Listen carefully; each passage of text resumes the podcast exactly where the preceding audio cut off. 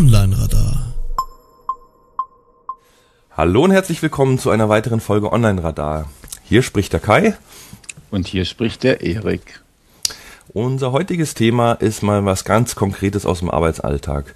Wir wollen heute sprechen über Ergonomie, also alles, ähm, was die Gesundheit und das Wohlfühlen am Arbeitsplatz angeht. Wir haben dafür wieder einen sensationellen Gast. Das ist die Barbara Brucker von Ecovital in Bremen. Sie selbst nennt sich Fachkraft für Arbeitssicherheit und ist Augentrainerin. Auf sie werden wir dann gleich zu sprechen kommen. Machen wir erstmal ein bisschen Housekeeping. Ähm, wir haben wieder einen Gewinner zu verkünden. Und äh, wir hatten ja danach gefragt, äh, wie stellt ihr euch vor, wie unsere Branche in fünf Jahren sein wird? Und da hat Stefan Wienströmer, Entschuldigung, Stefan Wienströer äh, sehr ausführlich darauf geantwortet mit dem Google Plus Beitrag und den fanden wir gut und deswegen ist er auch der Gewinner des Jahresabos für die Website Boosting. Mhm. Herzlichen Glückwunsch, war wirklich richtig klasse. Also war sehr, sehr eingängig und einleuchtend und so ein bisschen in die Zukunft gezeichnet, hat mir richtig gut gefallen. Mhm, genau. Viele gute Gedanken dabei, gell? Ja, auf jeden Fall. Genau. Ansonsten hatten wir noch, also hatten wir insgesamt, äh, der Pegelstand bei den Kommentaren ist bei 12, also verdoppelt seit dem letzten Mal. Yay. Macht weiter, das Ziel bleibt 20. Aber wir haben es ja letzte, letzten Monat schon gesagt, lieber zuhören und begeistert sein, als zu kommentieren. Ne? Also ihr müsst nicht kommentieren, passt schon auch irgendwie. Äh, genau. Wir haben noch ein Thema fürs Housekeeping, damit wir auch gleich ins Thema einsteigen können. Und zwar ähm, der Marco, der Sionaut hat uns hat auch uns beide in den letzten Wochen noch mal ein bisschen angepiekst, was mit unseren Vorträgen auf der M3 Campix in Berlin sein wird. Die findet ja am 15. und 16. Juni statt. Und Kai, was hast du für einen Vortrag? Was machst du? Also ich werde was zum Thema Burnout ähm, erzählen. So ein bisschen ja, äh, Früherkennung, Prävention ähm, oder wenn es dann soweit ist, äh, Strategien damit umzugehen, rauszukommen und generell einfach so ein bisschen allgemein auch mit persönlichen äh, Erfahrungen. Ja, ich denke, das wird ganz interessant werden und dann möchte dann auch das ganze Workshop-Thema äh, aufgreifen und halt, ich hoffe, dass sich da jemand beteiligt. Das ist natürlich ein sehr sensibles Thema, aber ähm, auf irgendwo einer gewissen Ebene kann man vielleicht dann auch schon über die Erfahrungen mit den Leuten im Vortrag sprechen. Also da bin ich sehr gespannt. Oh ja, da bin ich auf jeden Fall auch mit dabei. Das äh, ist schon mal ganz sicher. Mein Thema wird sein Kreativität. Ich habe es mal genannt, Kreativität ist auch nur ein Job. Ah, okay. Ähm, also ich finde, da wird oft ein bisschen zu viel Boheim drumherum gemacht, dass es halt kreative Menschen gibt und unkreative Menschen gibt. Ich sehe ich gar nicht. Also ich ja. halte mich für, äh, für eine Anlage her für extrem unkreativ und mache trotzdem ein paar kreative Sachen. also das geht schon. Ähm, ich werde da in dem Workshop oder in, dem, in, in der Dreiviertelstunde, die ich habe, ähm, so meine Tricks und meine Arbeitsweisen, ähm, wie komme ich auf Ideen und ähm, wie halte ich da meine Kreativität auch oben erzählen. Und falls es jemand interessiert, freue ich mich natürlich darüber, wenn ihr auch da seid. Ja, klasse. Also das Programm steht ja jetzt schon mal zum Teil. Ähm, also ich bin sehr, sehr gespannt. Also sind echt richtig coole Themen, die man so gar nicht erwartet hat. Also ich habe mir immer vorher, als Marco das Ganze angekündigt hat, gedacht, was kommt denn dann da konkret? Ich meine, die Idee an sich ist super, aber wenn man jetzt so sich die einzelnen Themen anschaut, richtig genial. Also reich werden in der Kostenlosgesellschaft zum Beispiel oder deine Marke in eine Love-Brand äh, ver äh, verwandeln oder sich nicht unter Wert zu verkaufen und so. Das sind halt irgendwie Themen, die man konkret brauchen kann, die aber trotzdem nicht so äh, in, in unserem Standard ähm, ja, Alltag und Vortrags äh, Zirkus quasi stattfinden. Finde ich richtig super als Ergänzung. Mhm. Ich bin auch sehr gespannt. Gut, ja, dann können wir ins Thema einsteigen, oder? Ja, sehr gerne. Also dann ja, würde ich gleich mal aus meiner eigenen Erfahrung. Ich hab, bin heute früh aufgewacht und habe mal wieder extrem trockene Augen, die kratzen und jucken so ein bisschen. Ähm, Frau Pugger, erstmal herzlich willkommen. Äh, schön, dass Sie hier sind. Ja, hallo, ich freue mich, heute bei dem Gespräch dabei zu sein. Haben Sie denn gleich mal einen, einen kleinen Tipp für mich vielleicht, äh, für meine trockenen Augen? Na klar, ist ein Problem, das ja viele betrifft. Und die Augen werden am PC deswegen trocken, weil durch die Konzentration der Lidschlag zurückgeht. Und dann braucht man zuerst mal wieder Produktion der Tränenflüssigkeit. Das geht auf natürliche Weise, wenn man das Gähnen anregt und anschließend das Blinzeln. Also es gibt einen kleinen Trick, weil so auf Kommando gähnen klappt ja nicht wirklich. Oh, doch. doch ich kann das. Ansonsten, wenn man das, diesen Reflex hervorkitzeln will, dann macht man so leichte Kiefergymnastik. Aha. Das heißt, man macht den Mund auf und zu oder bewegt den Kiefer hin und her und atmet dabei gleichzeitig durch den Mund tief ein. Und das stimuliert häufig dieses Gähnen. Und Ah, es funktioniert. ja, super, ich bin, ich bin, total beeindruckt. Und jetzt genau. ich und dann tränen meine Augen. Was genau, das, das Gähnen aktiviert die Tränenflüssigkeit, also die Feuchtigkeit kommt dann zu den Augen und dann können wir ja, wenn Sie mögen, eine Blinzelübung jetzt zusammen machen. Ja. Oh ja. Dann fangen Sie einfach mal an, häufiger zu blinzeln, als man das normalerweise macht. Ja. Und spüren mal hin, ob Sie das spüren können, also die Augenlider, die dann die Hornhaut berühren. Und dann verbinden Sie den Lidschlag jetzt mit dem Atem, dass Sie beim Einatmen drei, viermal spontan blinzeln, beim Ausatmen die Augen kurz schließen, beim nächsten Einatmen dann wieder blinzeln und das ein paar Atemzüge lang. Und dann werden Sie vielleicht merken, dass die Augen ein bisschen lockerer werden und hoffentlich auch feucht. Ah, ja. Sehr angenehm. Ah. Ah. das ist sogar, das ist toll, weil das ist sogar übertragen. Ich meine, normalerweise, wenn wir hier so was zeigen im Podcast, das funktioniert nicht, weil die Leute ja nicht hingucken können, aber es hat jetzt jeder mitmachen können. Vielleicht hätten wir vorher sagen können, hätten wir vorher sagen sollen, wer gerade mit dem Auto fährt, der sollte bitte mal jetzt rechts ranfahren. ja, Augen zuhalten ist nicht so gut. Blinzeln geht ja noch beim Autofahren. Oder sich die Übung aufheben für die Phase, wo er dann wieder am PC sitzt. Ja, ich glaube, ja, kann, kann, man sich auch ganz gut merken, selbst wenn man jetzt unterwegs ist. nee, ist eine sehr schöne Übung. Also die werde ich, glaube ich, jetzt so mal zwischendurch und vielleicht auch zum Start in den Tag äh, regelmäßig machen. Also das mit dem Gehen war mir nicht be äh, bewusst. Ich zwing mich mhm. oder was heißt ich zwing mich, aber ich versuche schon häufiger zu blinzeln, ja. weil ich auch ähm, eine Zeit lang ja, äh, so Online-Spiele, wo es um Reaktionszeit gespielt habe und da habe ich mir das Blinzeln fast schon abtrainiert, kann man sagen. Ja. Ähm, und, dann, und auch teilweise damit mit 15 Zentimeter Abstand von den Augen zum Bildschirm und so, also so richtig das, was man alles nicht machen sollte, denke ich. Ja, mal. genau. Ich finde ja diese Beschreibung des Blinzeln abtrainiert, wie Sie das sagen, ganz treffend. Und es gibt ja auch Untersuchungen dazu, die das belegen, dass der Lidschlag sich reduziert am Bildschirm. Also so im Schnitt blinzelt man 20 bis 25 Mal in der Minute normalerweise. Mhm. Und bei diesen Untersuchungen ist man dann auf eine Rate von fünf bis sieben Lidschlägen gekommen. Wow. Und Sie hatten ja gerade schön gesagt, Sie trainieren sich das Blinzeln ab, wenn Sie PC-Spiele machen. Und dazu gibt es eine Untersuchung, da ist der Lidschlag tatsächlich noch geringer. Ja. Das waren dann nur noch 0 bis 2 Lidschläge pro Minute. Ja, das kann ich mir vorstellen. Also ich habe mich mal selber ein bisschen so versucht zu beobachten. Ich kann teilweise minutenlang wirklich ohne Blinzeln da sitzen. Also wo anderen Leuten dann schon die Augen längst überlaufen. Ja. Das ist nicht so wirklich. ist nicht so das, was ich empfehle. Erstrebenswert, genau. Ich mache das in meinen Seminaren häufig so, dass ich die Teilnehmer das einmal ausprobieren lasse. Mhm. Stoppe ich die Zeit eine Minute lang, damit man selber mal erspüren kann, was das eigentlich mit den Augen macht. Mhm. Dann kommen die Rückmeldungen von Brennen bis Spannung um die Augen, bis äh, auch das Sehen verschwimmt. Oh ja. Und wenn man das so als Test macht, dann spürt man das natürlich sofort. Oder auch, wie Sie sagen, die Augen laufen über, dass sie tränen. Und am Computer allerdings merkt man es durch die Konzentration nicht so schnell. Ja, da ja. geht das Gespür für den eigenen Körper einfach erstmal weg. Ja, das stimmt. Dieses Körperliche geht ein bisschen verloren und ähm, auch durch diese krampfhafte Guckleistung irgendwie. Wir starren ja im Prinzip permanent Na. auf einen Punkt, wenn man so will, mit einem festen ja. Abstand. Und dann, das ist ja fast schon ein krampfhaftes äh, für die Muskulatur, oder? Richtig. Das erzähle ich auch immer so. Das ist so eine, okay.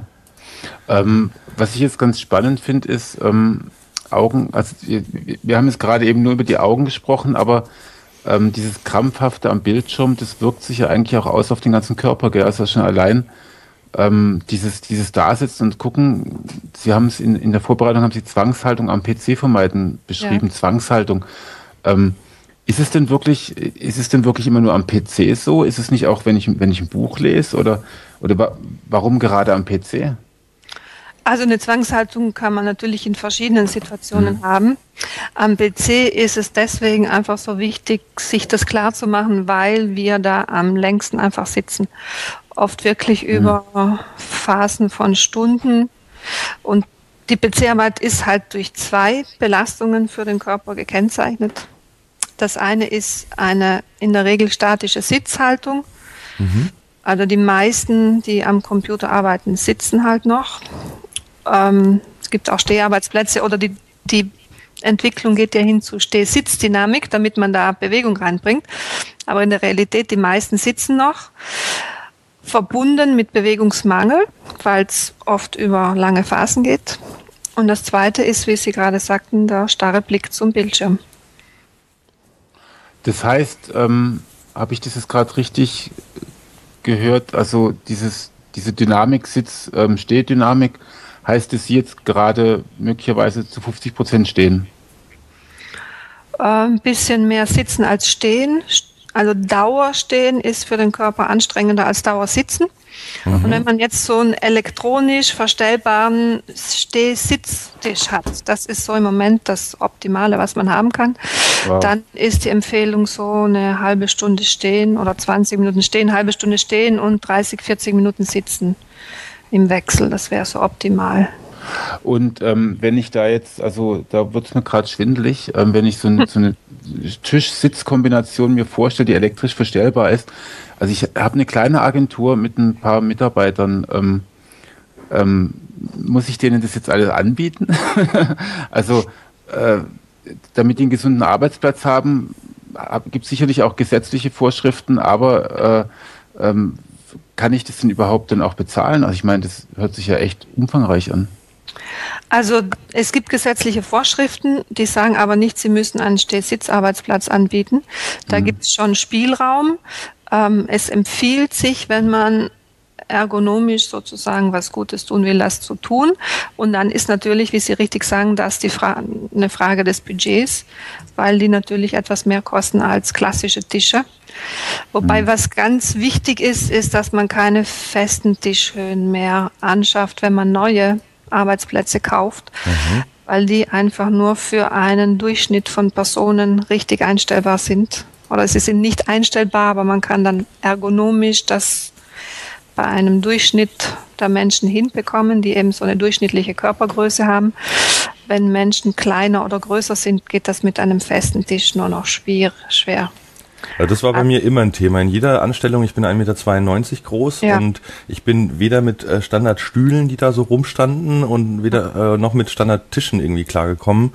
Hab mir dann immer selber irgendwie geholfen mit so, so Sitzbällen und ja. irgendwelche Bücher unter die, äh, ja. unter die Tischbeine oder unter den Monitor. Aber so wirklich toll ist das ja nicht eigentlich. Also. Also ich finde das schon mal wunderbar, wenn jemand darüber nachdenkt und sich mit irgendwelchen Mitteln behilft. Also statt es einfach hinzunehmen. Naja, vom Schmerz getrieben, sage ich mal. Also. Okay. Und tatsächlich ist es so, wenn Sie aus diesem Schnitt rausfallen, nämlich mit 1,92 oder auch jemand, der sehr klein ist, dann wird es auch teurer, wenn man sich ergonomisch ausstattet. Ja. Weil sie mit, wie Sie schon schön gesagt haben, mit den Standardhöhen nicht klarkommen. Aber mit dem Sitzball, also ist, ist es tatsächlich, ähm, weil das hatte ich mir auch in der Vorbereitung überlegt, die, die Frage zu stellen mhm. ist, ist es denn sinnvoll, mit dem Sitzball zu arbeiten oder sind es die Balance oder ähm, alles gemischt oder was empfehlen Sie da? Also ich persönlich bin der Meinung, dass ein Sitzball für einen Bildschirmarbeitsplatz, wo ich jetzt davon ausgehe, dass man eben täglich stundenlang dran sitzt, kein Ersatz ist für einen Bürostuhl, ja. sondern mhm. dazu dient der Abwechslung. Da kann man mhm. mal drauf sitzen, eine halbe Stunde, eine Stunde. Wenn man aber viel am Computer beschäftigt ist, dann meiner Meinung nach braucht man einen Bürostuhl mit einer Rückenlehne, damit man den Rücken auch mal entlasten kann. Und die Armlehne, das ist ja auch so ein Thema, der bei den Bällen komplett fehlt. Also das ist mir dann aufgefallen, wenn ich länger darauf sitze, es wird dann irgendwie für den Nacken und für die Arme anstrengender, wo ja. es eigentlich gut für den Rücken und so weiter ist. Armlehnen sind ja auch ein ganz spezielles Thema. Da kann man ja sagen, dass sie generell eine gute Einrichtung sind, weil wenn die Armlehne auf der richtigen Höhe eingestellt ist, sprich ein rechter Winkel im Arm, kann ich ja. die stützen und die Schultern entspannen. Also ein rechter Winkel jetzt äh, auf das Ellenbogengelenk bezogen. Oberarm, Unterarm im Ellbogen, rechter Winkel. Und die Schultern sollen die ähm, hängen leicht oder nach oben geschoben werden, sage ich mal, durch die oder was ist da so die richtige Höhe? Keinesfalls nach oben geschoben. Wenn Sie einen rechten Winkel im Arm haben, dann sind die Schultern hängen die ein bisschen, aber werden gestützt. Also ah ja, dann kann ich gleich mal meine Armlehne etwas nach oben stellen. Gut Kontakt haben, aber ja. die dann sollen nicht nach oben geschoben werden. So, das Thema bei den Armstützen ist aber die Frage, was für Armstützen haben Sie, nämlich wie weit stehen die nach vorne. Denn wenn die zu weit nach vorne stehen, dann verhindern die eine gute Sitzposition, weil sie an der Tischkante anstoßen. Ah. Die richtige Höhe der Armlehnen entspricht nämlich zugleich der Tischhöhe. Genau, dann kann man nicht unter den Tisch fahren, das merke ich auch gerade. Und die Armlehnen dürfen nicht länger sein als der Bauch. Habe ich das richtig verstanden? Also, dass Eine Armlehne, um die Schultern zu entlasten, reicht eigentlich, wenn man ah. gerade den Held stützen kann und dass es vorne frei ist, damit man weit genug an den Tisch rankommt. Mhm. Wenn die Armlehnen an den Tisch anstoßen und sie behindern, dass sie in einer aufrechten Position die Tastatur erreichen, ohne die Arme auszustrecken, mhm. dann mhm. empfehle ich, die zu entfernen. Oder vorne abzusägen. ja, oder einfach tiefer zu setzen, dass sie dann okay. unter, ja. dann benutzt man sie halt nicht mehr. Und stattdessen, was man ja auch tun soll, die Handballen auf der Tischfläche abzustützen. Auch das entlastet die Schultern schon ein Stück mhm. weit. Also auch beim Tippen sollen die Handballen ja aufgestützt bleiben. Ja, geht es überhaupt anders? Ich kann gar nicht anders tippen, als wenn die Handballen, also die, nee. die Handballen. Man hält die, doch die Hände, die Arme nicht in der Luft, wenn man an der Tastatur tippt, oder? Die genau, sind immer so ja. das, der Fixpunkt sozusagen für die Finger. Durchaus. Also einmal ist es so, dass äh, früher man das Schreibmaschine schreiben so gelernt hat. Ah, genau. Ach ja, diese hochgestellten Finger, richtig. stimmt. Ja, genau. Da musste stimmt. man ja auch noch richtig den, den Hub ja. runterdrücken. sich das angewöhnt hat, der muss sich erstmal umgewöhnen, gewöhnen, damit er überhaupt die Handballen abstützt. Mhm. Und dann gibt es ja auch die Personen, die nicht im Zehn-Fingersystem schreiben und dann mit abgestützten Handballen gar nicht die komplette Tastatur erreichen. Ah ja, die im, im Finger äh, unterwegs sind. Genau. Mhm. Aber ich glaube, dass unsere Hörer, die kennen gar keine Schreibmaschinen mehr, liebe Hörer. Okay. Schreibt uns eine E-Mail, wenn ihr Schreibmaschinen kennt. ähm, und schnell schreiben könnt ihr auch alle, zum Glück. Okay. Gut, dann brauchen wir das nicht vertiefen. Ja, ja genau. Erstaunlich. Ähm, ähm, Frau Brugger, ich habe jetzt gemerkt, wir haben uns jetzt über die Augen unterhalten, wir haben uns jetzt gerade über, über die, ähm, die, die, die, Handballen vor der Tastatur unterhalten. Ähm, was, wie genau arbeiten Sie? Also soweit ich das mitbekommen habe, ähm, beraten Sie ja vor allem Unternehmen. Ja. Und also größere Einheiten, jetzt nicht nur irgendwie den Freiberufler zu Hause, sondern eben auch größere Unternehmen. Und ähm, was gucken Sie sich, sich da alles an? Wie, wie, wie läuft das in der Arbeit ab? Wenn ich zum Thema Ergonomie eine Beratung mache, dann ähm, biete ich am Anfang einen Vortrag für die Teilnehmer an, in denen ich ihnen erkläre, warum es wichtig ist, sich mit der Ergonomie zu beschäftigen. Also was man davon hat, mhm. dass es tatsächlich sinnvoll ist, ähm, sich damit zu beschäftigen und sich einzulassen, weil wenn es falsch ist, tut es einfach weh. Und wenn man es richtig einstellt, dann kann man hier durch richtiges Verhalten und Einstellung einfach viele Beschwerden und Verspannungen mhm. vom. Also zeige ich anhand von so kleinen Tests auch, dass man selber erfahren kann, was ist der Unterschied, wenn ich zum Beispiel die Tastatur zu weit vorne stehen habe oder näher dran. Das macht mhm. man Schultern. Und ich zeige vorher, nachher Bilder, damit man selber überhaupt mal sehen kann, welchen Unterschied es macht, wie ich den Arbeitsplatz an. Mhm. So, das mhm. öffnet mir dann die Tür, dass die Teilnehmer auch ähm, selber merken, dass Ergonomie was wirklich Persönliches ist, was einem nützen kann. Und danach gehe ich an die Arbeitsplätze und optimiere die mit den vorhandenen Arbeitsmitteln bei jedem Einzelnen, mit den Personen zusammen. Und wenn ich dann noch Maßnahmen sehe, die äh, nicht umsetzbar sind oder noch Mängel empfinde, dann gibt es am Ende einen Bericht für den Arbeitgeber, wo ich mhm. entsprechende Hilfsmittel zum Beispiel empfehle, wie man einen Arbeitsplatz optimieren kann. Mhm. Mhm, okay. Für was für einen Zeitraum sprechen wir da? Also nehmen wir mal an, das sind irgendwie 30 Mitarbeiter. Wie, sind Sie dann einen Tag dort oder geht es über eine Woche oder wie, wie ist das so vom Ablauf? Also ich stelle mir das wahnsinnig aufwendig vor, wenn Sie da mit jedem Mitarbeiter jeden Arbeitsplatz individuell eben ja anschauen und, und besprechen. Ich weiß nicht, inwieweit man da auch auf, auf persönliche ähm, ja, Gegebenheiten eingehen kann. Irgendwie, wenn einer sagt, ich mag das halt so oder keine Ahnung. Ja. Ähm, oder also, also wie, wie ist es vom Zeitaufwand? Ja, ich finde, es ist wichtig, dass man auf die individuellen Gegebenheiten eingeht, weil nur dann kann man das auch optimal einstellen. Also beim Vortrag können alle zugleich kommen, sofern der betriebliche Ablauf das erlaubt hat. anderthalb bis zwei Stunden. Ansonsten, mhm. wenn die nicht alle gleichzeitig kommen können, macht man halt zwei Vorträge. Und dann rechne ich eine halbe Stunde pro Person. Das heißt, der Aufwand für die einzelne Person beschränkt sich auf zwei bis zweieinhalb Stunden und ich bin dann ähm, zwei bis drei Tage da. Aber ah, ja. bei 30 Personen würde ich das in zwei Tagen. Das machen. geht eigentlich, gell? Ja, ja. Vor allem, wenn man überlegt, äh, wie viel Langzeitprobleme äh, und, und auch Kosten für den Einzelnen oder die Gesellschaft in Anführungszeichen äh, man da auch vielleicht auch verhindern kann langfristig, ja. lohnt sich da mal früh was zu tun. Ja. Na, hat, hat, ja auch was mit Arbeitsmotivation zu tun. Ne? Also je, äh, je länger die Leute halt irgendwie auch schlecht da sitzen, umso unproduktiver sind sie ja irgendwie im Grunde. Oh ja. Ja, Verspannungen, Wobei, ja, das, das geht ja auch mit Stress einher. Auf der anderen Seite ist natürlich auch schon so, also als ich jetzt vorhin, habe ich kurz mit meinem mit, mit Christoph nochmal telefoniert und sagte, ach Mensch, Ergonomie am Arbeitsplatz, da dürfte die Dame ja gar nicht sehen, wie ich jetzt gerade hier sitze.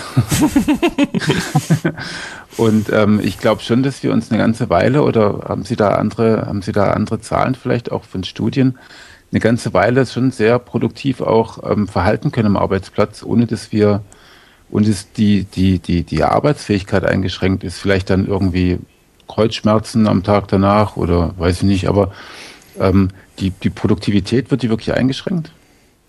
Also Zahlen habe ich da jetzt nicht parat. Hm.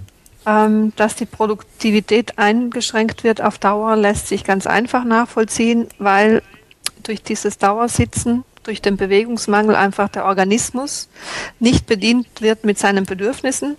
Sprich, äh, mhm.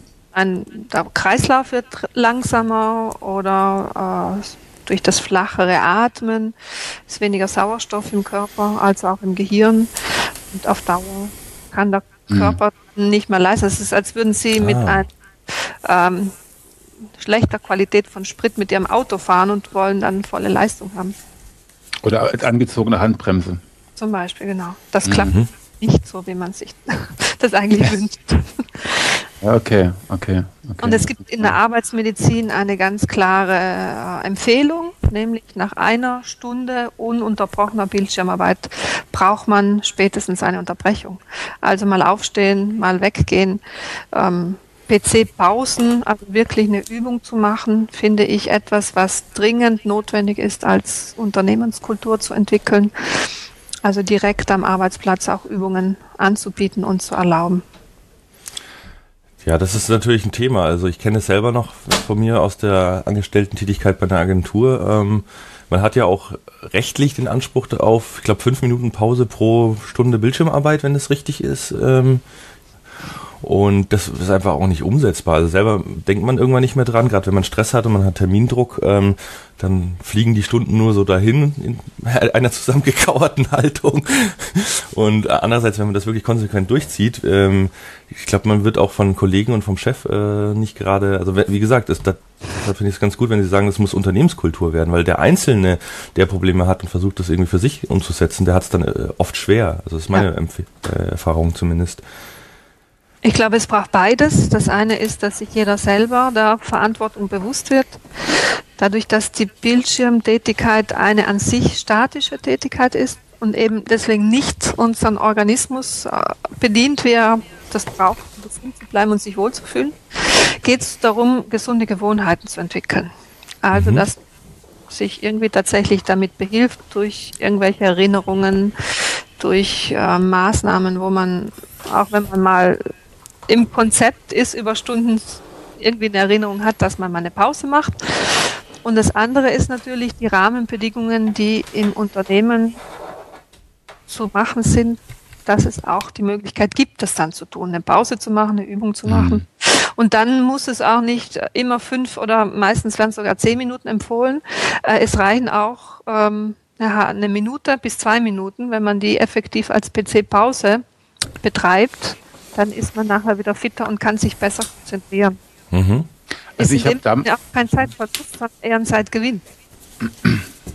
Absolut. Also ich habe damals, als ich studiert habe, hatte ich mir angewöhnt gehabt, ähm, eine Weile zu lernen und dann ging es halt auch einfach nicht mehr. Dann bin ich immer aufgestanden, habe mich rumgedreht und habe jonglieren gelernt. also habe versucht mit Bällen so rumzuspielen, ging auch nur so ein, zwei, drei Minuten gut, habe mich dann wieder rumgedreht und danach ging wieder echt eine Stunde was. Ne? Also ja. das ist auch wirklich ganz deutlich zu spüren, wenn man sich mal angewöhnt hat, ne? wenn man wirklich eine Gewohnheit dann daraus gemacht hat. Das ist richtig. Das ist eigentlich ein guter Trick.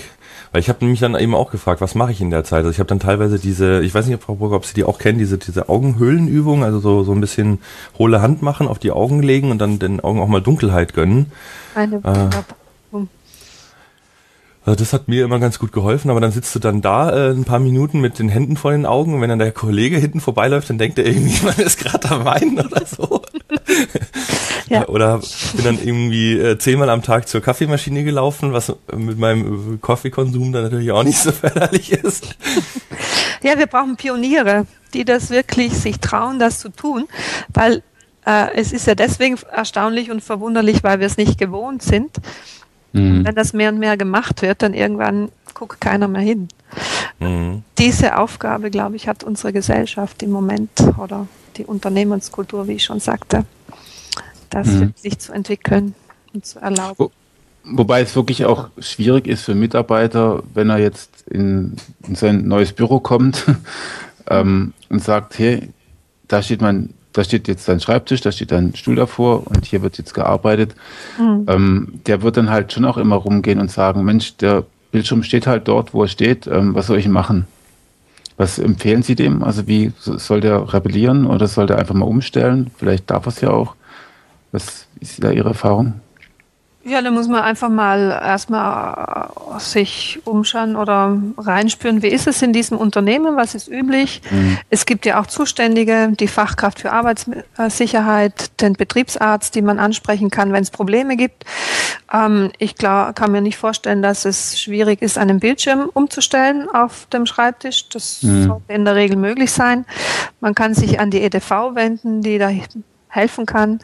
Und kann man nicht vorstellen, dass das ein Problem gibt. Ansonsten geht es einfach darum, die Spielräume auszutesten. Ne? Manchmal gibt es ja auch Betriebe, die bieten äh, Pausen an, die bieten sogar, haben sogar Trainer, die in die Unternehmen kommen und an bestimmten Tagen mhm. vielleicht eine halbe Stunde äh, Gymnastik oder Augentraining oder was auch immer anbieten. Also solche Spielräume erstmal herauszufinden, was gibt es in einem Unternehmen, die kann man dann nutzen und ansonsten einfach gucken, welche persönlichen Spielräume hat man in Pausen, die man sowieso macht. Ähm, Kaffeepause, Mittagspause, all solche Dinge, die automatisch am Tag passieren. Zigarettenpausen, wie sieht es damit aus? Auch eine Zigarettenpause. Super gesund für die Augen, habe ich gehört. Könnte ne? man zumindest verbinden damit, dass man eine Augenübung macht. okay.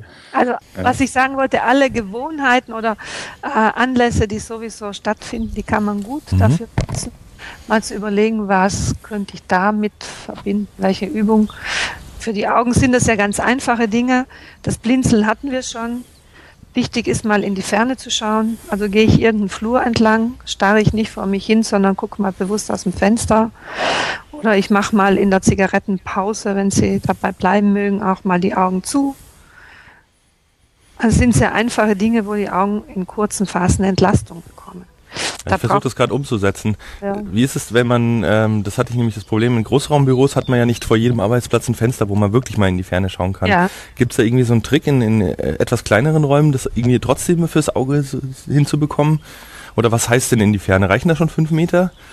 Ja, fünf Meter sind so, schon gut. Man sagt, ab sechs Meter Entfernung habe ich den äh, absoluten Fernblick eingestellt. Fünf ah, Meter ja. natürlich immer besser als 70 Zentimeter, wo der Bildschirm steht. ja. Wenn Sie jetzt wirklich in so einem kleinen Bunker, sagen wir mal, sitzen, wo Sie kein Fenster haben oder Fenster ist eine weiße Wand, die reflektiert und man kann nicht rausgucken. Alle Bilder mit Tiefenwirkung erzeugen denselben Effekt im Auge. Ach, also da reicht, reicht ein schönes Bild mit Tiefenwirkung. Ein schönes Naturbild, wo sie über ein Bergpanorama oder eine Wiese gucken, ah, stellt okay. sich auf Fernblick ein. Interessant, das wusste ich gar nicht. Ich dachte, der, dadurch, dass das Bild eben so nah hängt, ist es trotzdem wie äh, auf die Nähe zu schauen. Im Übrigen funktioniert es auch, wenn man die Augen schließt und sich die Weite vorstellt. stellt sich das Auge genauso auf die Weite ein, als wenn sie wirklich aus dem Fenster guckt. Ah, also wirklich einfach mal ein bisschen vom Urlaub träumen. Ja. Ja, nee, das ist, finde ich, ich finde, ich finde es faszinierend, dass es sowas echt funktioniert. Das ist toll. Was gibt's denn noch so für Hilfsmittel? Also, also kleiner Raum hänge ich mir jetzt ein Bild von, von den Bergen auf oder vom Meer. ähm, aber es gibt denn sonst noch so für Hilfsmittel, die, die mir das Arbeiten am Schreibtisch erleichtern? Kommt jetzt darauf an, ob Sie mich nach Ergonomie fragen oder noch zur Entlastung der Augen. Auch über die Augen reden wir gleich noch. Vielleicht jetzt erstmal Ergonomie und dass wir dann gleich nochmal das Thema Augen aufgreifen, weil da habe ich noch ein, zwei kleinere Fragen. Zum einen ja. Brillen, aber also, Ergonomie. Mh. Mhm. Also zum Thema Ergonomie ist wichtig, dass die einzelnen Arbeitsmittel auf die eigene Körperstatur, auf die eigenen Körperproportionen eingestellt sind. Und Arbeitsmittel sind hier der Bürostuhl, der Tisch, und dann ist wichtig die Position von Bildschirm, Tastatur und Maus. Mhm. Also das sind viele Aspekte, die hier wichtig sind. Und ein ganz wichtiges Arbeitsmittel ist natürlich der Bürostuhl.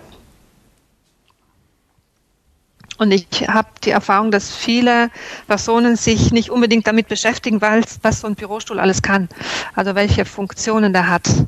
Und ein Beispiel ist, dass viele Bürostühle mittlerweile ja eine dynamische Rückenlehne haben, mhm. sprich eine Rückenlehne, die man einstellen kann, sodass sie nachgibt, wenn ich mich zurücklehne.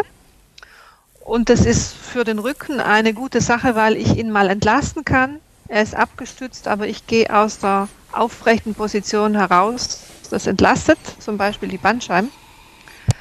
Und wenn ich dann bei den Teilnehmern abfrage, ob sie das auch nutzen, dann kommt oft die Aussage, nein, das ist unbequem, das mache ich nicht. Und das hängt damit zusammen, dass viele nicht wissen, dass man den Widerstand einstellen kann auf das eigene Körpergewicht. Mhm. Wenn der nicht eingestellt ist, dann habe entweder falle ich nach hinten runter, weil ich keine Stütze habe, das ist natürlich unbequem. Oder wenn er zu stark eingestellt ist, dann drückt er mich nach vorne, ist auch unbequem. Mhm. Und dann wird er halt festgestellt, weil klar, ist unbequem. Und dann gibt es bei den älteren Modellen unterhalb der Sitzfläche so eine dicke Kurbel oder so eine Schraube, mit der man das einstellen kann auf das eigene Körpergewicht. Und bei neueren Modellen ist es meistens an der Seite entweder eine Kurbel oder eine Schraube. Manchmal ist auch ein Plus- und ein Minuszeichen drauf, die anzeigen, in welche Richtung man dreht. Und wenn Sie das einstellen, dann ist das super bequem. Zum Beispiel auch mal beim Telefonieren, wenn Sie nicht auf den PC gucken müssen, sich zurückzulehnen. Oder wenn Sie mit einem Kollegen sprechen, der vielleicht gerade an der Tür steht, lehnen Sie sich zurück, haben einen Haltungswechsel, entlassen den Rücken. Mhm. Mhm. Okay. Ansonsten, das, was in der Regel schon eingestellt wird, ist die Sitzhöhe. Da mhm. ist es günstig, ein bisschen weiteren Winkel als 90 Grad zu haben. Also in Broschüren und bei Tipps findet man in der Regel 90 Grad Winkel zwischen Ober- und Unterschenkel. Fiel sich ein Stückchen höher, ich sage immer zu nehmen, das ist für die Durchblutung der Beine besser. Mhm. Dann sollte man auf dem Bürostuhl die ganze Sitzfläche ausnutzen. Also wenn Sie die Funktion des Bürostuhls nutzen wollen, dann sitzen Sie ganz nach hinten und dann oh. sollte die Sitzfläche ich hätte nicht gerade passiert natürlich. Also dann sollte die Sitzfläche die Oberschenkel so weit unterstützen, mhm. dass nur noch ein Freiraum bleibt, dass Sie ungefähr eine Handfläche zwischen Kniekehle und Sitzfläche packen. Dann haben Sie die Oberschenkel Oberschenkel gut unterstützt und vermeiden Druckstellen an den Kniekehlen. Okay. Und ein ganz wichtiger Aspekt, der kommt jetzt, wenn Sie sich nämlich ganz draufgesetzt haben, nehmen Sie Kontakt zur Rückenlehne auf mit dem Rücken. Mhm. Und dann, was für die Aufrechterhaltung einfach ganz wesentlich wichtig ist, ist die sogenannte Lendenstütze. Der Bürostuhl, die Rückenlehne hat ja eine Ausbuchtung nach vorne. Die sollte sie in dem Bereich unterstützen, wo wir generell von Hohlkreuz sprechen. Also das Becken sozusagen stützen. Ähm, Frau Bucker, was ist aber die, was ist der Nutzen von zusätzlichen ergonomischen ähm, ich sag mal Gadgets, die man sich äh, besorgen kann, ne? ergonomische Mäuse, Tastaturen, Fußstützen, Hand, Handballenauflagen und so. Was davon ist eigentlich wirklich sinnvoll und, und, und was davon gehört eher in den in, in die Rubrik ähm, Merchandising für, äh, für, für die Hersteller? Also die Hilfsmittel sind alle sinnvoll. Die Frage ist, in welchem Zusammenhang brauchen Sie sie? Und das hängt einmal von der Körperstatur ab. Das hängt davon ab, was Sie für eine Ausstattung schon im Büro haben. Und das hängt von den Arbeitsabläufen ab. Also ich gehe die einfach mal einzeln durch, ansonsten ist es, glaube ich, zu theoretisch. Mhm. Ähm, Fußstützen brauchen Sie nur dann, wenn Sie keinen höhenverstellbaren Schreibtisch haben. Bei einem höhenverstellbaren Schreibtisch ist es sinnvoll, die richtige Höhe einzustellen für die Person, die dran sitzt. Dann passt die nämlich überall und nicht nur da, wo die Fußstütze steht. Mhm. Ich kann vielleicht mal sagen, welches die richtige Höhe ist. Da kann, das kann man ganz einfach testen, wenn Sie vor dem Schreibtisch sitzen und die Handflächen auf die Tischfläche legen. Mhm. Dann ist der Ellbogen auf gleicher Höhe der Handgelenke oder der Handball. Mhm. Also ein rechter okay. Winkel im Arm. Und mhm. zwar nicht, wenn die Arme ausgestreckt sind, sondern direkt, wenn Sie sie an die Kante auf die Tischfläche legen. Rechter Winkel im Arm. Wenn der Tisch jetzt eine feste Höhe hat und Sie haben eine Person dran, die ähm, klein ist, sagen wir mal, und sozusagen mit dem rechten Winkel im Arm, dann mit den Füßen nicht mehr auf dem Boden ankommt, dann benutzen Sie eine Fußstütze. Ah. Dann kommt sozusagen der Fußboden mit der Fußstütze etwas höher. Sie haben wieder Halt unter den Füßen und das ist eigentlich der Sinn einer Fußstütze. Mhm, okay. Handballenauflagen äh, entlasten die Handgelenke. Das Ziel, bei, um keine Spannung in den Handgelenken aufzubauen, ist eine gerade Linie vom Unterarm zum Handrücken. Da würde ich schon mal eine erste Empfehlung aussprechen, abgesehen von den Handballenauflagen, nämlich dass die Füßchen an den Tastaturen, die hinten sind, nicht aufgestellt sind, sondern ah, dass die eingeklappt werden. Ich mache sie sofort runter. Okay, denn je höher die Tastatur ist, wir haben ja gesagt, die Handballen werden beim Tippen abgestützt auf dem Tisch. Je höher sie hin die Tastatur haben, desto mehr wird das Handgelenk geknickt, was eine Spannung erzeugt. Mhm. Wenn Sie die Füßchen wegklappen, dann ist die Hand schon flacher. Wenn Sie keine Probleme in den Handgelenken haben und gut aufstützen können, geht das auch schon. Wenn man Beschwerden hat in den Handgelenken, dann kann man eine Handballenauflage benutzen. Sowohl für die Tastatur als auch für die Maus gibt es Mauspads mit Handballenauflagen. Die entlasten die Handgelenke sehr gut, ähm, sind auch kein großer Kostenfaktor. Ja, genau, so ein mhm. Gel-Mauspad ähm, hatte ich mal. Das hat, glaube ich, genau. 5 Euro oder so gekostet und das war auch sehr angenehm. Genau. Und meine Erfahrung ist, dass wenn es Beschwerden in den Handgelenken gibt, bei 90 Prozent der Personen Handballenauflagen ausreichen, dass sie weggehen. Mhm. Wenn die nicht weggehen, dann ist es allerdings wichtig, dass man sich über ergonomische äh, Mäuse bzw. Tastaturen Gedanken macht. Denn Beschwerden in den Handgelenken, also klassisch sind ja die Sehnenscheidenentzündungen, die dann entstehen. Mhm. Oder was es auch gibt, ist der Mausarm, ähnlich wie der Tennisarm. Dieses Karpaltunnelsyndrom ist es das? Oder? Das sind die Sehnenscheidenentzündungen, Karpaltunnelsyndrom. So. Ah, okay. Und dann gibt es den Mausarm, das ist dann Schmerzen im Oberarm. Oh. Also wenn es Beschwerden äh, auftreten, ist es wichtig zu handeln. Ja. Ja, da habe ich, da ich eine Frage und zwar gibt es ja auch von, äh, ich glaube, das gibt es nur von Apple, dieses Trackpad. Also ich habe keine Maus mehr, sondern ich habe ein Trackpad daneben liegen. Ähm, über das Thema Laptop reden wir das vielleicht eh gleich nochmal, aber ähm, ist es jetzt ergonomischer als eine Maus oder ist es jetzt unergonomischer als ein eine Maus? Trackpad sagt mir jetzt erstmal nichts, also aber meinen Sie ein Trackball? Nee, ist praktisch ein, ein, ein, ein, ein, ein kleines Taschenbuch, das da liegt. Ja. Oder wie das, was, was beim, beim Notebook auch da ist, aber Ja. es steht halt neben der Tastatur und da kann ich ja praktisch mit den Fingern drauf rumrubbeln. Ja, das geht wunderbar. Mhm, Können okay. Sie gut machen. Also das ist jetzt nicht zu vergleichen mit einer ergonomischen Maus, weil Sie die Handhaltung ja identisch haben wie bei einer normalen Maus. Ergonomische Mäuse verändern zum Beispiel hier die Handhaltung, indem man äh, eine Vertikalmaus zum Beispiel benutzt, also die Hand nicht mehr flächig auf der Maus liegt, sondern hochkant, sprich der kleine Finger zum Beispiel berührt den Tisch und der Daumen zeigt nach oben. Das wäre dann bei einer Vertikalmaus oder eine Stiftmaus. Ah. Äh, Dieses Trackpad allerdings ist äh, erstmal auch nicht schlecht. Solange es keine Beschwerden gibt, kann man das genauso benutzen wie eine andere Maus auch. Worauf ich hinaus wollte gerade ist, wenn es Beschwerden gibt, irgendwo in den Händen, Armen, Schultern, die von der Maus oder der Tastatur kommen, ist es wichtig zu reagieren. Denn diese Beschwerden können chronisch werden, ähm, sind dann ganz schwer wegzukriegen. Und da geht es darum, die Ursachen zu vermeiden.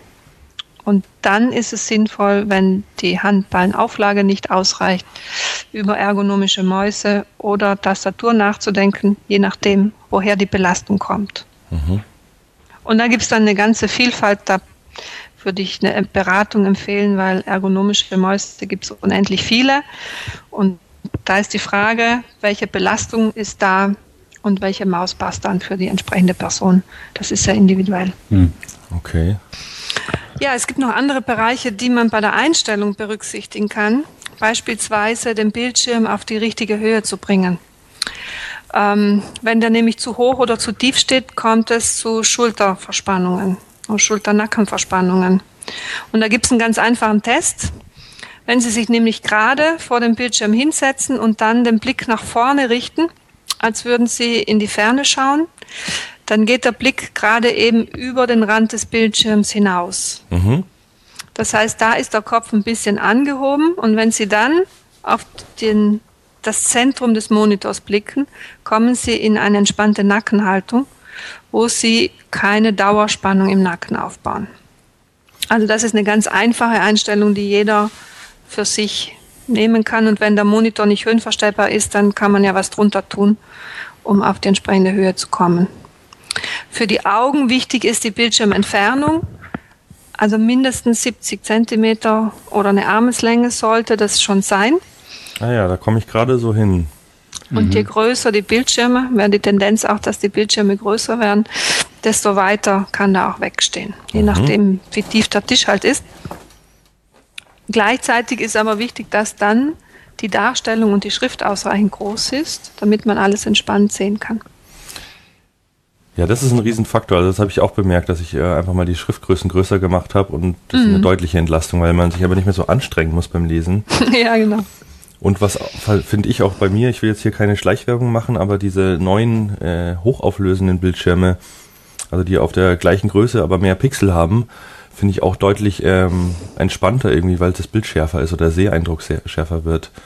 Das ist eine gute Entwicklung, weil es ist sowieso auf einem Bildschirm eine Darstellung so klar zu machen wie auf einem Blatt Papier schwierig. Und natürlich, je klarer das Bild ist, desto entspannter ist es für die Augen. Also das ist schon sehr gut, dass da die Qualität auch noch zunimmt. Mhm. Ich merke das jetzt, seit ich das, äh, neue, den neuen Laptop habe, dass ich auch wieder eher am Laptop arbeite, ähm, weil der Bildschirm so gut ist, was aber, äh, wie wir im Eingangsgespräch ja schon festgestellt haben, generell nicht so toll ist. Also was gibt's da zu beachten? Beim Laptop kann ich ja weder den Bildschirm irgendwie höher machen, noch die Tastatur nach vorne ziehen, ohne den Bildschirm Ja. mitzuziehen und so. Also ich würde mal sagen, Sie merken das sicherlich schon selber dran, dass die Spannung steigt. Ja, ich gehe zweimal die. Woche zur Rückenmassage, so viel dazu. Ja, also Sie haben das schon richtig angedeutet, dadurch, dass beim Laptop. Ah, Moment. Andres, ich kann jetzt nicht. Bin im, äh, im Interview. Moment bitte. Was brauchst du? Weil das wie ver verflucht, hä? Auto. Ja, das kriegen wir schon hin. Ja. Und wo ich die immer hab. Ciao. Entschuldigen Sie. Mein Mann brauchte dringend was von mir. Okay. So, also, ähm, ich fange nochmal an mit dem Laptop. Mhm. Also beim Laptop, wie Sie schon richtig sagen, ist ja der Monitor mit der Tastatur verbunden und ich habe im Prinzip keine Chance, eine ergonomische Haltung einzunehmen. Entweder bin ich zu weit nach vorne gebeugt oder der Bildschirm ist zu nahe, Bildschirm ist zu tief. Oder Sie müssen die Arme ausstrecken. Alles geht im Prinzip auf oder alles baut Spannung im Schulter-Nackenbereich auf. Das heißt, immer dort, wo Sie an einem festen Platz sind, zu Hause oder im Büro, ist es wichtig und sinnvoll, dass man mit externen Hilfsgeräten arbeitet. Sprich, Sie benutzen eine externe Tastatur oder eine externe Maus und stellen dann den Laptop höher und so weit weg, dass Sie ergonomisch sitzen. Oder alternativ mit Docking Station und einem externen Monitor. Mhm. Dadurch verringern sie halt die Spannung, speziell im Schulter-Nacken-Bereich. Und wenn man unterwegs ist, kann man das natürlich nicht vermeiden. Da geht es eigentlich nur, dass man die Phasen einschränkt, dass man Pausen macht, dass man Entspannungsübungen für den Schulter-Nacken-Bereich macht, Entspannungsübungen für die Augen macht. Dann kann man das ein bisschen lindern. Oder man geht wie Sie dann auch ab und zu mal zum Masseur und lässt sich den Schulter-Nacken-Bereich Bereich massieren. Ja, das kann ich nur sehr empfehlen. Mhm, so angenehm, ja. Wichtig ist halt schon zu gucken, dass man die Ursachen einschränkt. Ne? Mhm. Massage ist schön, trotzdem kommt es immer wieder, wenn die Ursachen bleiben. Absolut, ja, ja. ja, ich kriege auch jedes Mal von meiner Masseurin ähm, Schimpf, geschimpft, Ach, äh, wenn sie merkt, okay. dass es besser, äh, schlechter geworden ist wie beim letzten Mal, dann weiß sie schon, ah ja, haben sie wieder ah. mit dem Laptop auf der Couch gesessen. genau. Mhm. genau. Aber lassen Sie uns jetzt einfach nochmal von der, von der, von der Ergonomie hin zu den Augen. würde ja. ich, den Schritt würde ich gerne einmal nochmal machen.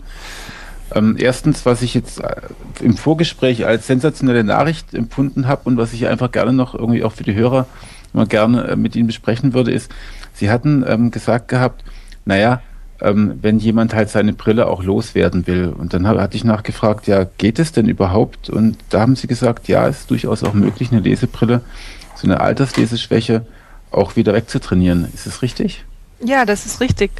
Oh. Also Im Prinzip kann man äh, Sehstörungen durch Training beeinflussen.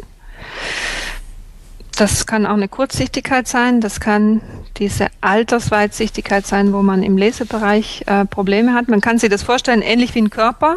Wenn Sie den trainieren und fit halten, dann sind Sie länger beweglich und haben eine bessere Kondition. Und wenn Sie das mit den Augen tun, dann kann man auch die Sehkraft beeinflussen. Äh, brauchen natürlich eine gewisse Regelmäßigkeit, denn wenn Sie damit aufhören, ist es auch so wie beim Sport, dann baut halt der Körper auch wieder ein bisschen ab. Mhm. Ähm, mhm. Das ist allgemein nicht so bekannt, weil es in der Augenmedizin nicht unbedingt äh, ja, diese Meinung vorherrscht. Mhm. In der Augenoptik passiert das so langsam, dass äh, die Augenoptiker auch merken, dass man das Sehen beeinflussen kann auf natürliche Weise. Und das ist halt der Grund, warum es nicht unbedingt allgemein bekannt ist. Das heißt aber nicht, dass es nicht geht. Mhm. Mhm. Ähm, das heißt, es funktioniert. Wahrscheinlich ist es auch nicht so bekannt, weil es natürlich auch einträglicher ist, Brillen zu verkaufen, als ähm, das dann wieder wegzutrainieren. Das könnte man jetzt aber bösartigerweise mhm. unterstellen. Ähm, ich glaube, die, ja? Entschuldigung, die, ich glaube, die größere Schwierigkeit ist, dass man es einfach konsequent macht. Das ist die Herausforderung und das schaffen halt auch viele nicht. Und da ist eine ja. Brille einfach bequemer. Mhm. Ja, das sehe ich auch so. ähm, mhm. Wir haben jetzt auch schon einiges, wir haben ja auch schon kleine Übungen gemacht und so. Aber was sagen Sie denn? Ähm, also wir Mini-Pausen für die Augen. Ne? Der Kai tut sich hinsetzen und heult ein bisschen, also äh, in, die, in die Dinger da rein. Das haben wir schon einiges gehört.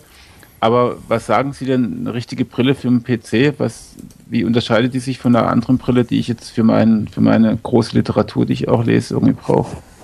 Einmal ist es ganz wichtig, dass äh, man Brille am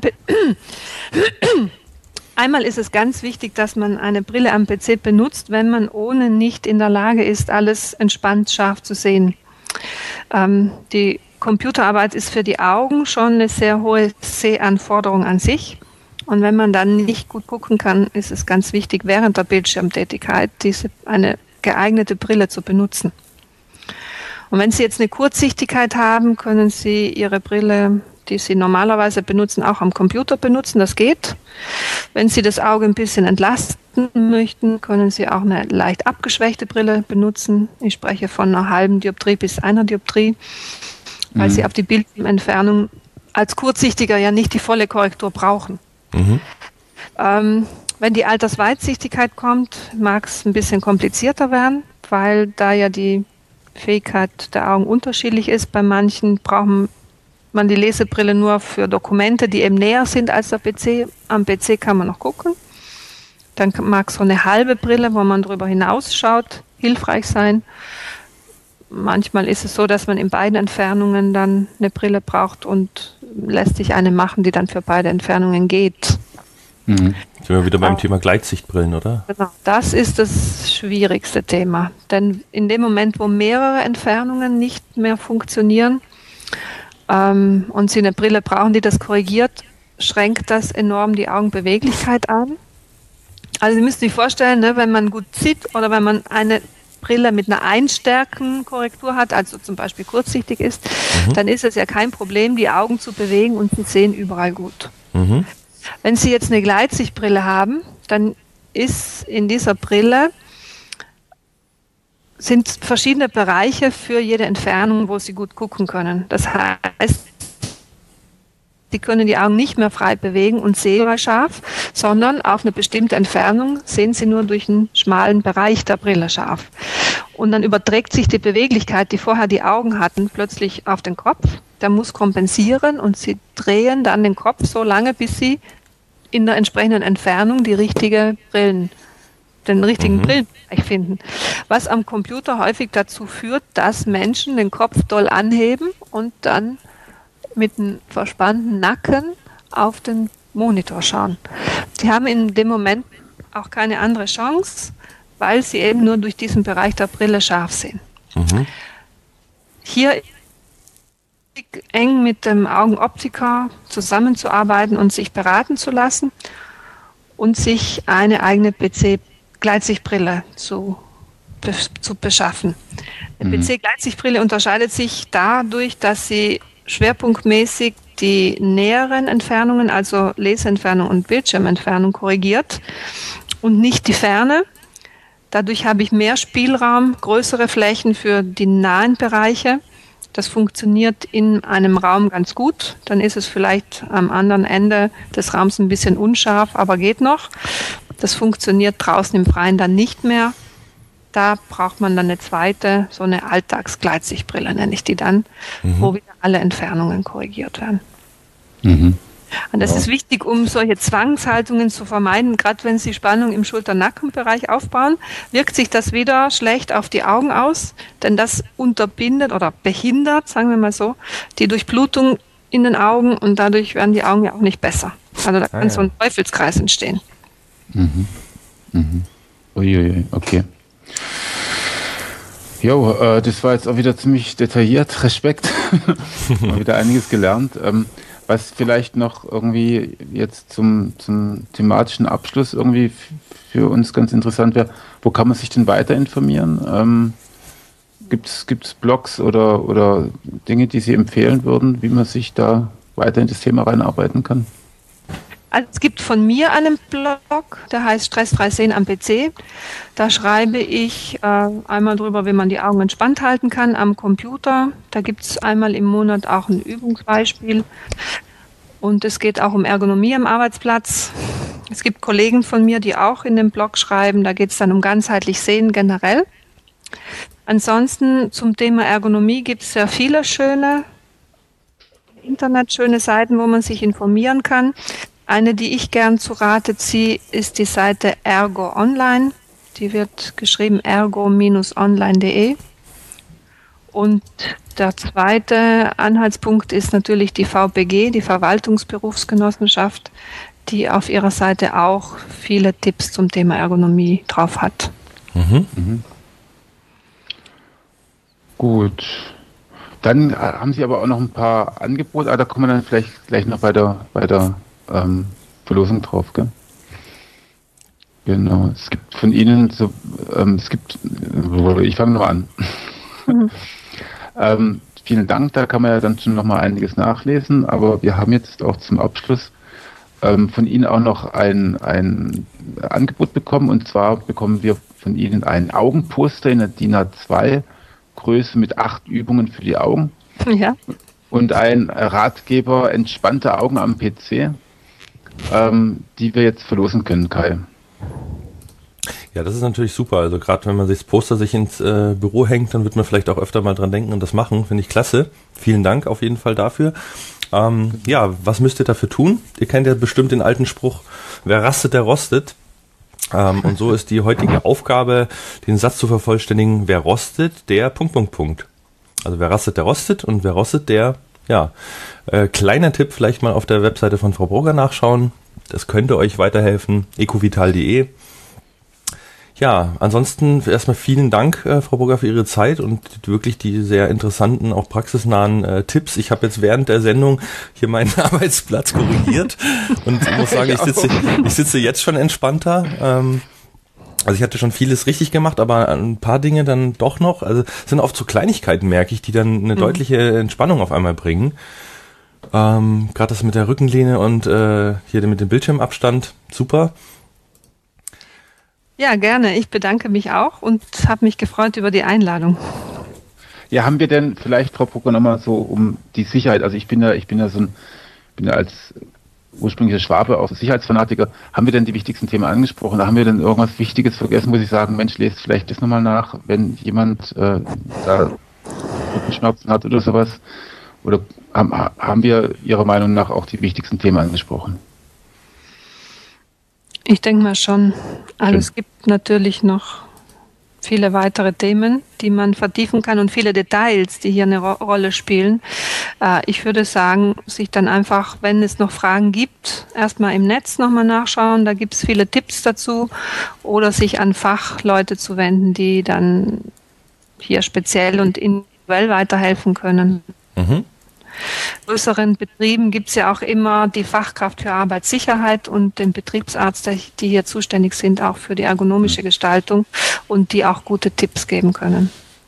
Super, vielen herzlichen Dank. Also dann auch von mir den, den, den größten Dank, den wir haben können an einen Gast hier, weil so detailliert und hätte ich jetzt gar nicht gedacht, dass man das auch äh, so, so ähm, über Audio rüberbringen kann. Toll, wir haben sogar eine Übung gemacht. Das ist super. Ähm, Jetzt haben wir Kai noch die nächste Sendung anzukündigen, oder? Ja, genau. In der nächsten Sendung ähm, wollen wir wieder mal ein bisschen aus dem Online-Marketing rüber in äh, die andere Welt sozusagen schauen, ähm, einen Webshop zu betreiben. Klar, gibt es natürlich viele Herausforderungen technischer Natur und Online-Marketing, aber was gehört denn eigentlich sonst noch dazu? Also worauf kommt es an? Was sind Fallstricke? Ähm, was muss man alles bedenken? Und darüber wollen wir in der nächsten Sendung sprechen. Natürlich wieder mit einem ähm, eloquenten und äh, hoffentlich auch äh, ja, aus der Praxis berichtenden Gast und ja. darf.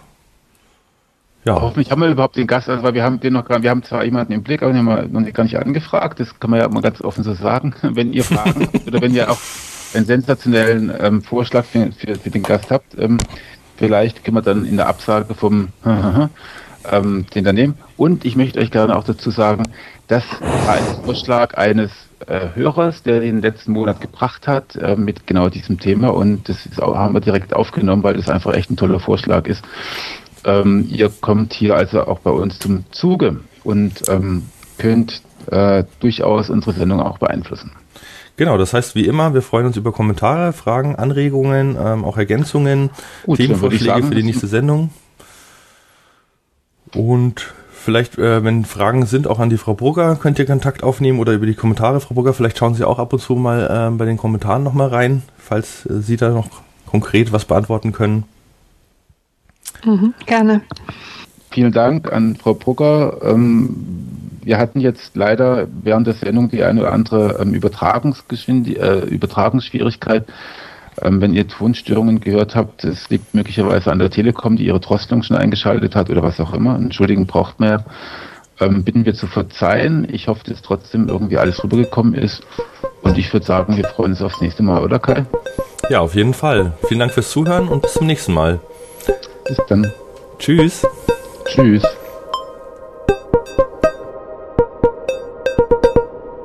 Online